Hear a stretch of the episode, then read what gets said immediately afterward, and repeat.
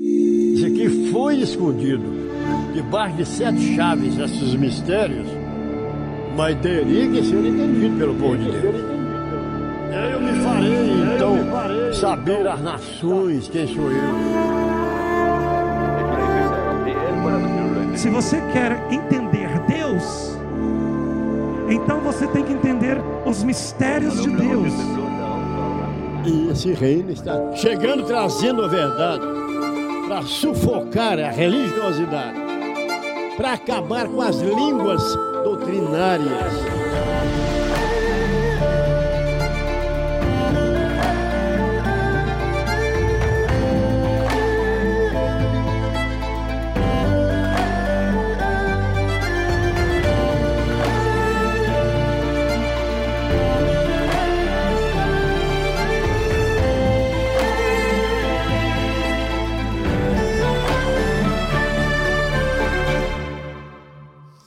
Eu queria dizer para você que aqui não é uma igreja evangélica, não é uma igreja católica, não é uma igreja espírita. Aqui não é uma igreja como muitas que tem por aí nas esquinas. Nós estamos aqui preocupados com o reino de Deus. Estamos aqui é, buscando não só compreender como passar para as pessoas e para você também, e nós nos alimentarmos de algo que não precisa ser deturpado por política, por dinheiro, por campanhas, por doutrinas humanas. Todas essas coisas compõem o reino de Deus. Jesus, quando ele chegou no, no mundo, quando ele pregou três anos e meio, ele chegou numa religião que era de Deus. E ele chegou em Jerusalém, entrou em Jerusalém, e Jerusalém era a capital de Deus. Jesus ele pregou em Israel durante três anos e meio, um país feito, inaugurado, fundado por Deus. Então, para que você entenda o que eu estou dizendo, eu quero ir lá nos dias de Cristo. Jesus, ele, ele chegou em Jerusalém e os líderes de Deus em Jerusalém não o aceitaram, não o entenderam, não quiseram ouvir a sua mensagem. Você pode pensar que às vezes nós falamos muito de reino, você vem aqui e não entende muitas coisas. Eu quero que você entenda unicamente isso que eu quero falar para você nesta noite, que é algo que eu tenho certeza que vai ficar hum, gravado na sua mente porque Jesus ele não chegou no mundo para pregar ou fundar uma religião. O cristianismo é mais uma religião fundada. Veja bem, o cristianismo tem dois mil anos, mas o, o protestantismo só tem 500 anos. Então, portanto, os evangélicos só têm 498 anos. É, desculpa, 522 anos. Então, portanto, a igreja evangélica também só tem 500 anos, ela é da idade do Brasil, portanto, a igreja católica só tem 1.300 anos, 1.400 anos mais ou menos. Então, portanto, a religião antiga, antes da católica, também não era católica. Nos tempos de Abraão, de Moisés, de tudo aquilo que você assiste lá na TV Record, você gosta de assistir as novelas da Record, tudo aquilo lá era Deus agindo na terra, e naquele tempo não existia cristianismo, não existia é, Novo Testamento, não existia Cristo, e Deus atuava na terra. Para você entender, quando eu vou dizer para você nesta noite, que o Espírito de Deus vai além da denominação, da igreja institucional que aqui habita e que aqui se enquadra num, num, num, num registro e que aqui está sob uma inscrição como uma associação. Esta igreja ela é instituída dentro das leis, na legalidade do município, do estado, mas esta igreja, eu e você, fazemos parte de algo que nem é judaísmo, nem é cristianismo, nem é evangélico ou católico. Nós somos um povo que está caminhando para inaugurar o reino de Deus na terra. Eu quero um aplauso ao Senhor.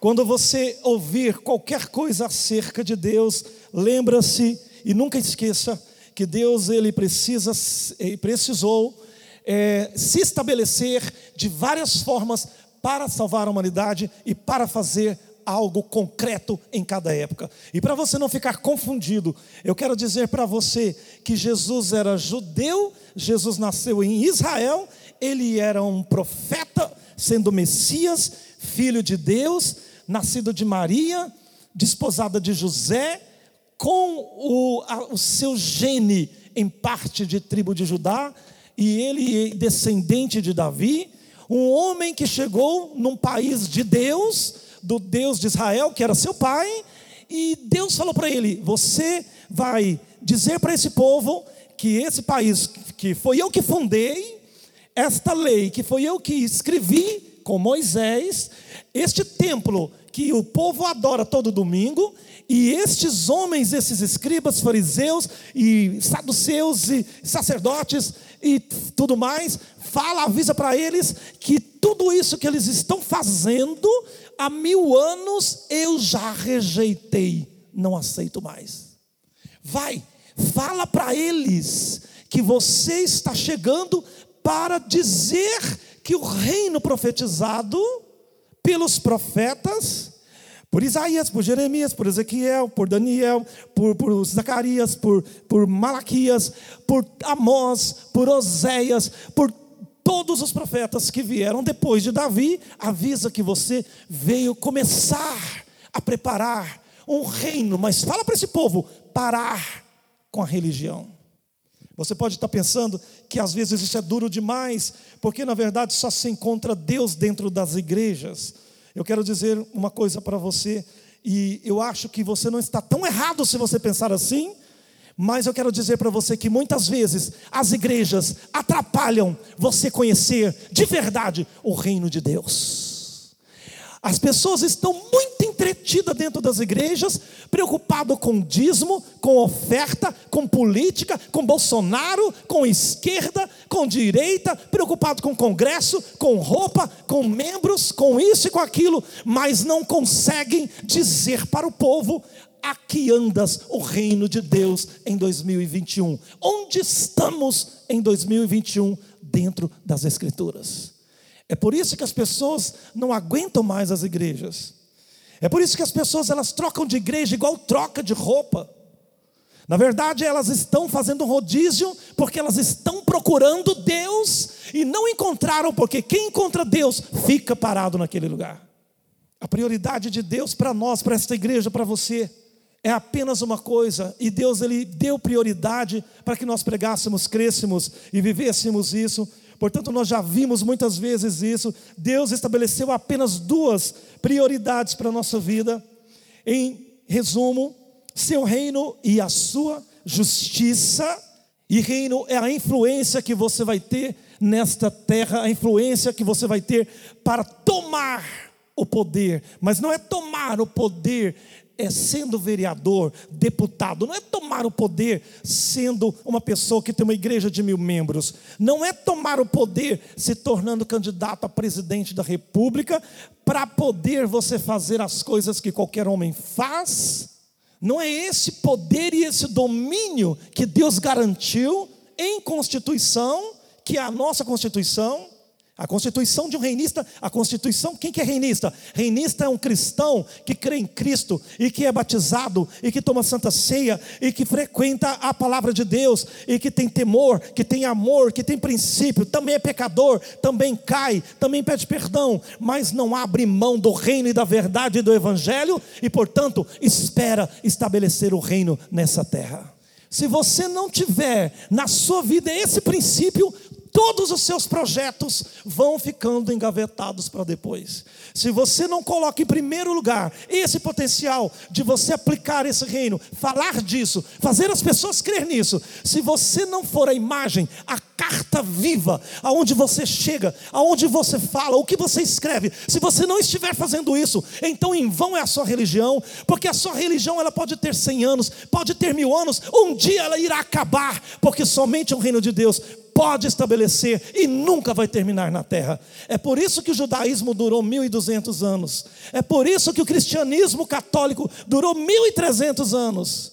É por isso que Deus ele muda, porque o a religião, o, o, o prospecto feito por, pelo homem, para o homem, do homem, passa pelas mãos de Azazel. E agora eu quero que você fique esperto com essa palavra que eu vou te dizer porque a grande cartada, a grande é, façanha, o grande poder, a grande pedra filosofal de Azazel é se transformar em um anjo de luz para poder dizer para você aquilo, ou ensinar você, dizer para você, profetizar para você aquilo que nunca passou pela obra, ou pela boca, ou pelas escrituras, ou pela porta de Deus. Azazel, ele não mais tem um centro de umbanda, ele não mais sacrifica pessoas. O diabo ele não tem mais poder de fazer as pessoas ficarem com medo na rua, de medo de lobisomem, de medo de fantasma, de medo de, de assombração. O diabo ele perdeu território, porque agora ele tem um território muito bom, muito próspero, muito promissor, porque ele está dentro das igrejas evangélicas, transformando o evangelho de Deus em uma praga de ensinamentos deturpados, ensinamentos para fazer você lavar a sua mente em relação à política, e o que se transformou um cristão hoje em dia nas redes sociais é um povo de ódio, é um povo que só fala de política, é um povo que só é, fala mal do outro, que tem ódio, que carrega armas. Esse é o povo evangélico cristão que o diabo colocou na mente dos outros que eles estão corretos e que a sua mentoria está correta. Este é o povo que vai ficar para trás, como os judeus ficaram. Eu quero um aplauso para o Senhor.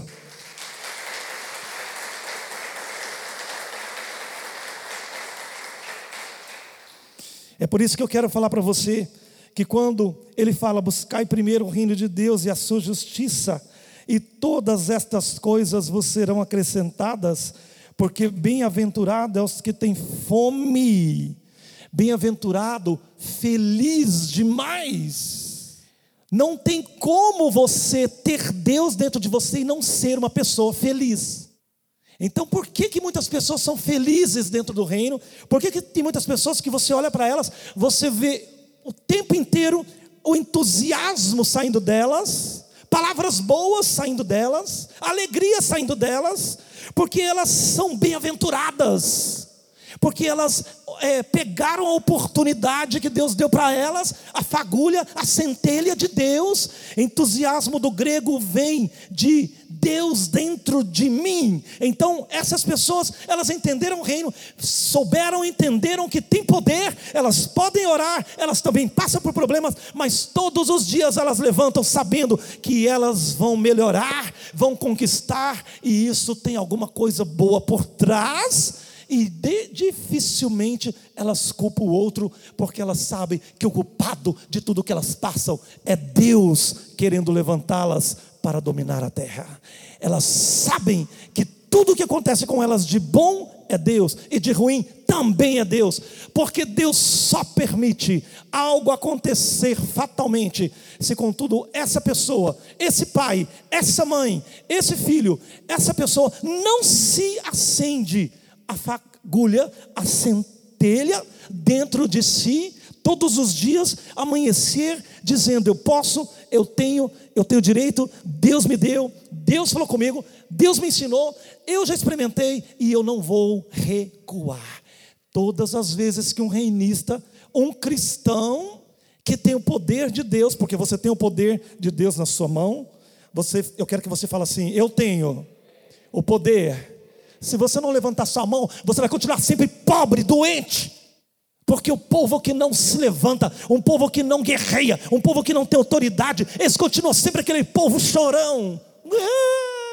Porque ninguém gosta de mim? Porque Deus abençoa fulano e não me abençoa? Ai, porque que fulano é bonito e eu sou feia? Ai, porque que o meu casamento não dá certo? Porque você é uma chata, uma azeda porque você é um cabeção, porque muitas vezes ao invés de você levantar e determinar a vitória na tua vida, orar e dizer: Senhor, eu fiz um pacto, uma aliança com o Senhor, o Senhor me deu autoridade, me deu um reino, me deu uma palavra, e eu tenho vivido como qualquer pessoa, qualquer ímpio do lado da minha casa tem vivido melhor do que eu, eu não aceito isso, porque o Senhor me deu autoridade para reinar nessa terra, e eu tenho deixado o inimigo tomar.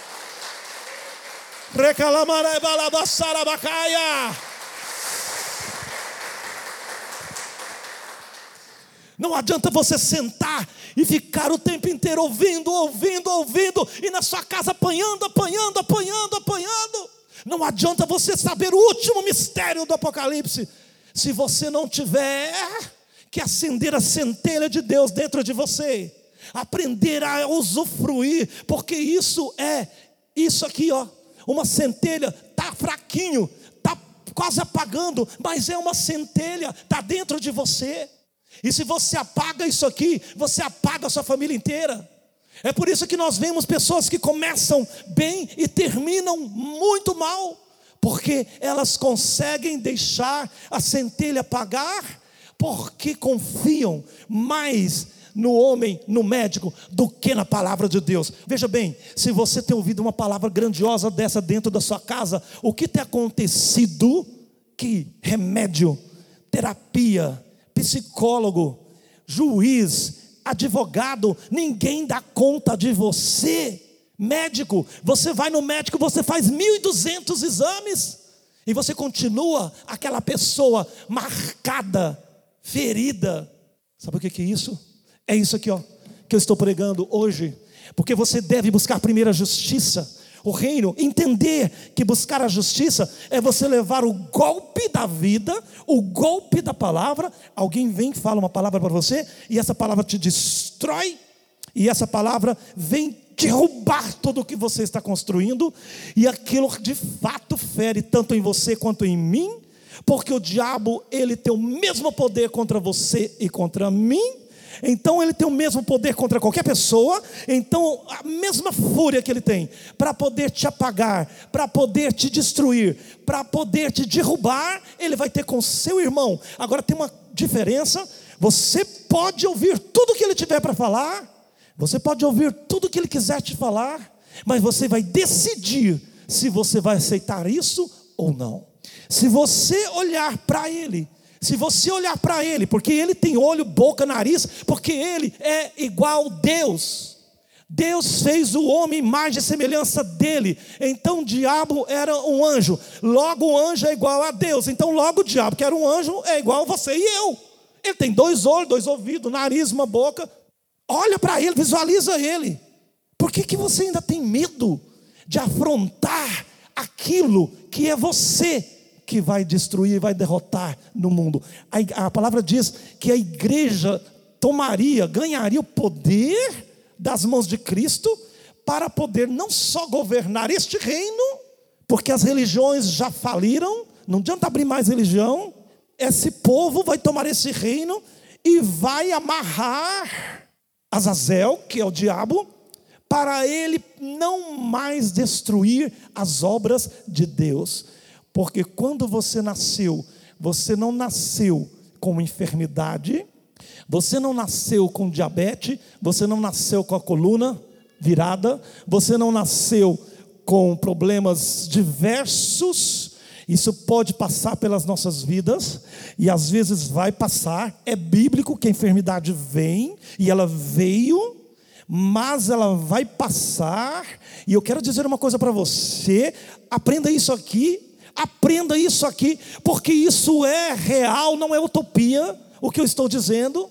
Se você tiver este entusiasmo que Davi tinha, esse entusiasmo que Jesus tinha, esse entusiasmo que Paulo tinha, observe a vida desses homens, Davi, Paulo e Jesus. Observa a vida desses homens e você vai perceber como eles viviam, como eles andavam e como eram as palavras desses homens. Eles tinham dentro de si uma decisão de serem diferente do resto. Paulo decidiu que ele ia ser diferente dos doze e foi diferente dos doze.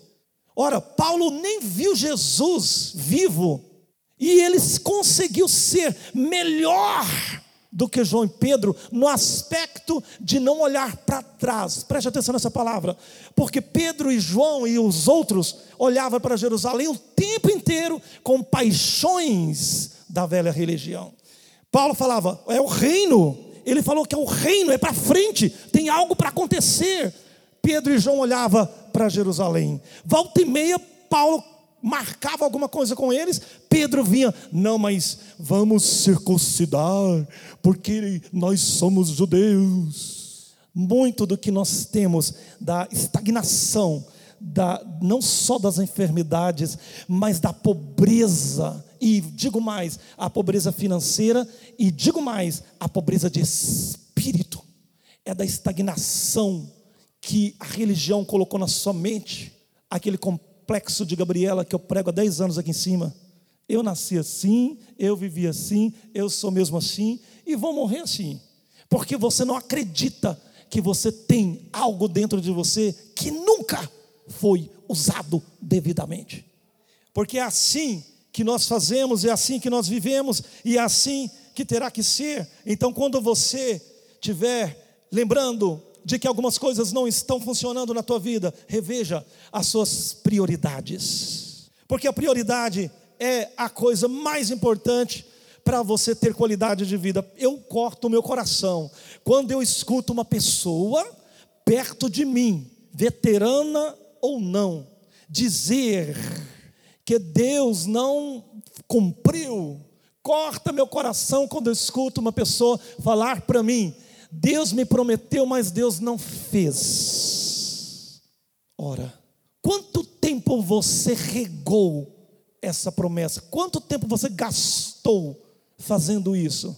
Que horas foi que você perdeu foco nisso? Porque quando você tem um foco em algo que você sabe que Deus te deu, ou algo que ele profetizou há muito tempo, ou algo que mesmo você pediu para ele, e mas no entanto você não consegue, é porque ele está dizendo para você: bom, veja bem, eu preciso resolver um monte de coisa da sua família. Está aqui, ó, um monte de coisa, uma lista que na verdade eu tenho visto as suas orações e eu tenho visto você pedir isso, pedir aquilo. Eu tenho visto quantas vezes você vai orar de madrugada só quando a sua filha está doente, só vem na igreja quando o seu filho está precisando. Eu tenho visto a sua cara de pau. Eu tenho percebido que você só fica muito fervente em Deus quando tem um problema dentro da sua família. Então você não é prioridade para mim. Vai para o fim da fila. Porque está escrito que quando ele vier na circunstância do reino, ele vem para dar galardão segundo as obras de cada um. Significa, ele vem para poder abençoar aqueles que o abençoaram. Ele vem primeiro para atender aqueles que primeiro deu tempo para ele.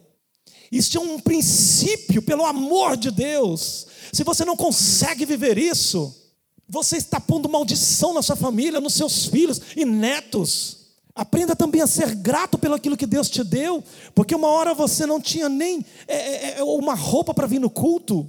Eu lembro de uma vez que Deus me usou para falar com uma pessoa que está aqui nessa noite, ouvindo o que eu estou falando. E ela falava: Eu tenho vergonha de ir na igreja porque eu não tenho roupa para ir. O povo vai muito bonito. Aí Deus me usou e falou assim: Eu vou trocar o seu guarda-roupa, que vai chegar o dia de ir no culto, que você não vai saber nem qual roupa que você vai vestir, de tanta roupa que você vai ter. E é assim hoje. Você pode aplaudir o Senhor?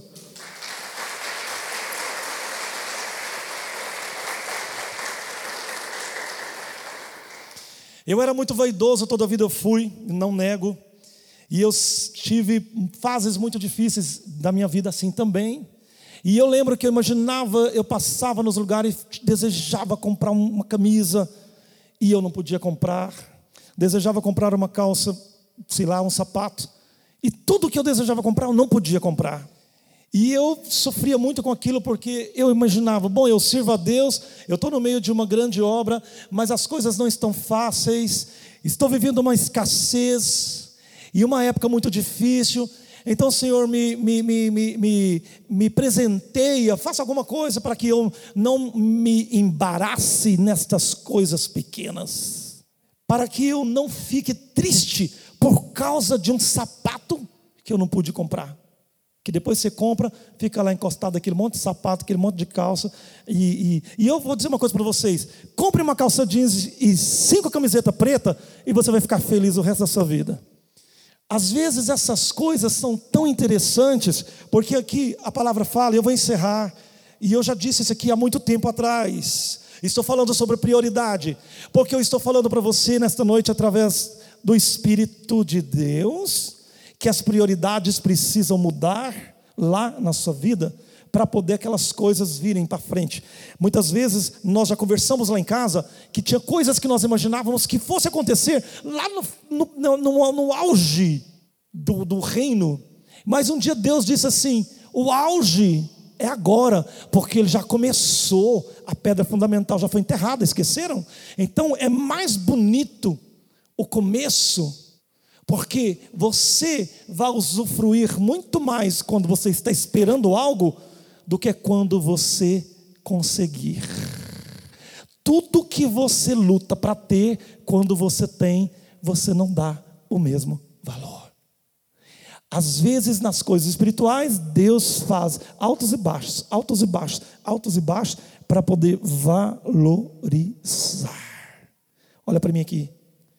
Não esqueça de uma coisa: Azazel, sabendo dessas prioridades, ele sabe que se ele colocar você entretido com algumas coisas, ele vai tirar o seu foco, e ele tirando o seu foco, ele sabe que você é menos um nessa batalha tão desigual de uma humanidade tão grande e um povo tão pequeno para tão grande obra, então ele foca em você para tentar tirar você que uma baixa para nós é muito difícil.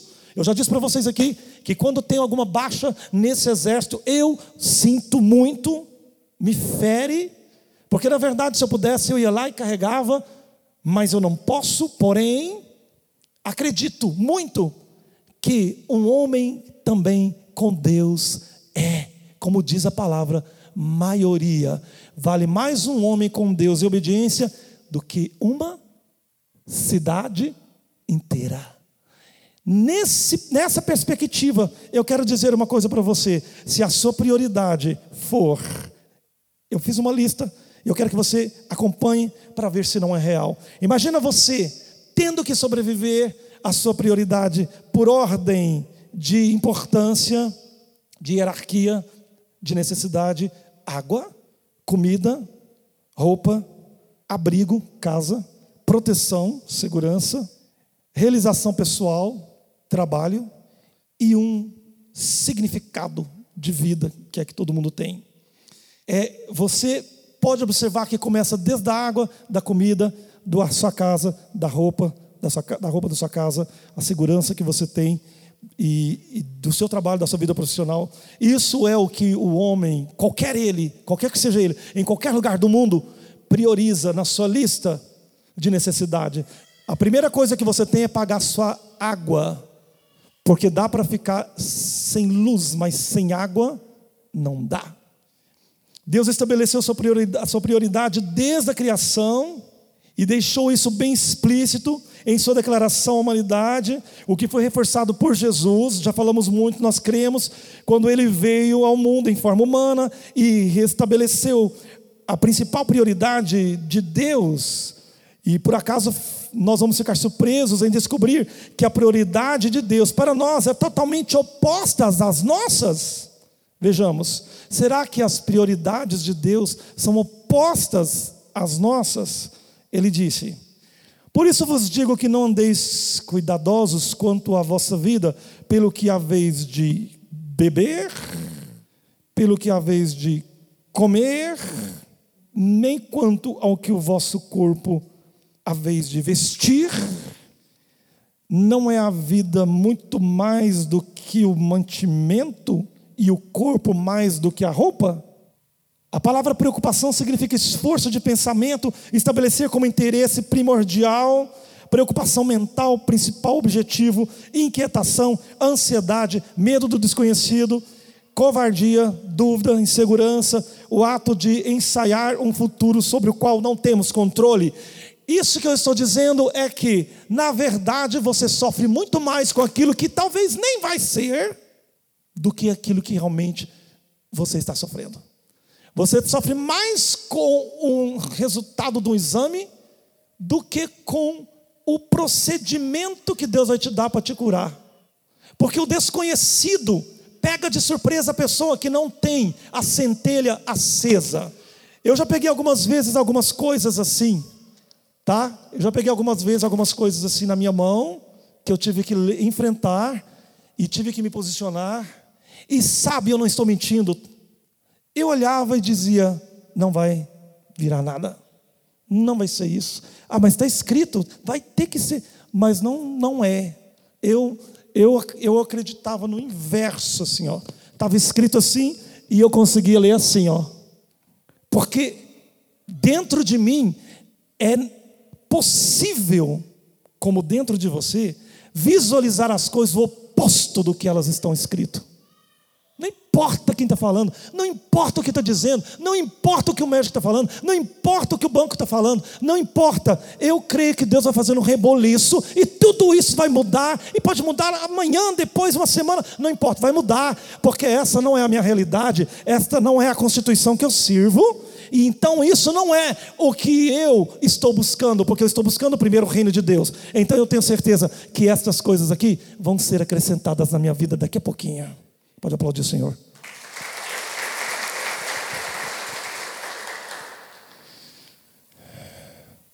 Amém. Eu sei que a prioridade, ela pode ser falada de várias formas, mas saiba bem de uma coisa, essa semana, comece amanhã, qual vai ser a sua prioridade? O Espírito Santo fala, eu já sei o que você está pensando em fazer amanhã. Eu já sei, você já planejou tudo certinho. Aí, se der, eu vou na igreja.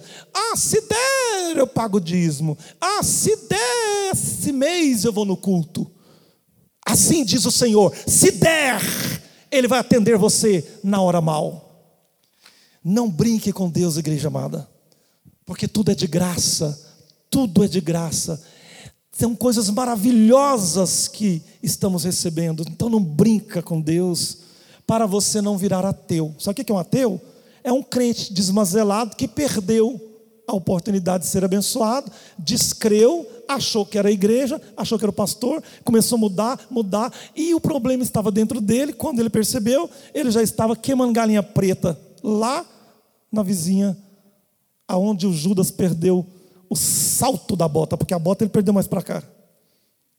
O que, que é isso? O ateu é um crente desmazelado que não faz o que tem que fazer, que não busca o reino de Deus em primeiro lugar, que não prioriza a justiça e não prioriza a verdade, então ele sabe que ele serve a Deus. Aí esse Deus que ele serve não faz nada, porque esse Deus está esperando ele se posicionar, e aí esse Deus não faz nada, ele começa a duvidar que Deus é bom, e aí o diabo começa a oferecer as coisas para ele, e ele acha bonito e pega. Adão o Senhor está escondendo de você coisas para você não saber. Ele está detendo coisas. Adão, o Senhor Criador está mentindo para você, tem coisas maiores e Ele não está falando, vem comigo que eu vou te mostrar. Está vendo como que acontece? É isso, prioridade. O que, que Gabriel disse? Todos os dias cedo, quando acordar, olha para a árvore da vida e ouça o som e a palavra do Senhor. Gabriel disse: primeiro busque a palavra e a verdade, depois você vai fazer tudo o que você tem que fazer. Não significa que você tem que fazer uma liturgia todo dia cedo e acordar e já colocar o pé direito no chão para fazer tudo quadradinho. Não é disso que a palavra está dizendo. Ela está dizendo assim: bom, eu preciso toda semana na, fazer as minhas responsabilidades, fazer tudo o que eu preciso fazer em relação ao meu trabalho, à minha vida pessoal, tudo. Mas, primeiramente, eu quero, Senhor, se alguma coisa me tirar da tua presença, se tudo isso que eu estiver fazendo ou for fazer não for a tua vontade, me tirar do foco, tirar-me da tua casa, e se a minha diversão me tira da tua casa, me tira a diversão. Se o dinheiro que o Senhor me deu está tirando eu da tua casa, me empobrece. Você tem coragem? Não tem, né? Ninguém tem essa coragem. Se a bênção que o Senhor me deu está me financiando para longe do Senhor, eu quero ser pobre de novo. Porque eu já vi que abençoado eu não sou a mesma coisa quando eu estava chorando para pagar minha luz. É, meu irmão, tem que encarar a verdade logo. Reino de Deus não é esse negócio de religião. Você é vencedor. Aleluia. Vem cá que eu vou orar, eu vou ungir, eu vou derramar água em cima de você. E você vai ficar ungido, porque você vai ser uma bênção agora. Isso aí é igreja, não funciona não. É por isso que você já passou por lá. Chegou todo mundo aqui, ó, só o trapo. Tudo regaçado, tudo destruído, tudo. Por quê? Porque religião não, não resolve.